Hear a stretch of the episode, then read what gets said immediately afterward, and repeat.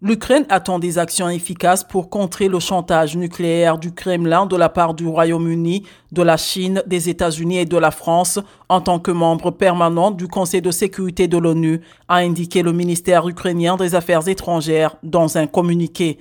Nous demandons qu'une réunion extraordinaire du Conseil de sécurité des Nations Unies soit immédiatement convoquée à cette fin, a-t-il ajouté.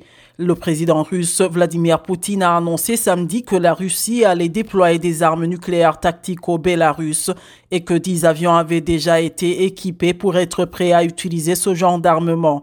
Des responsables russes ont émis à plusieurs reprises des menaces à peine voilées de se servir de l'arme nucléaire en Ukraine en cas d'escalade significative du conflit. Premier pays occidental à réagir à l'annonce de Vladimir Poutine, l'Allemagne a dénoncé une nouvelle tentative d'intimidation nucléaire de la part de Moscou.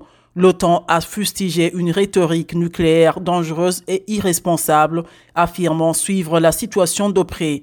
Et le chef de la diplomatie européenne, Joseph Borrell, a prévenu que l'Union européenne était prête à adopter de nouvelles sanctions contre Minsk.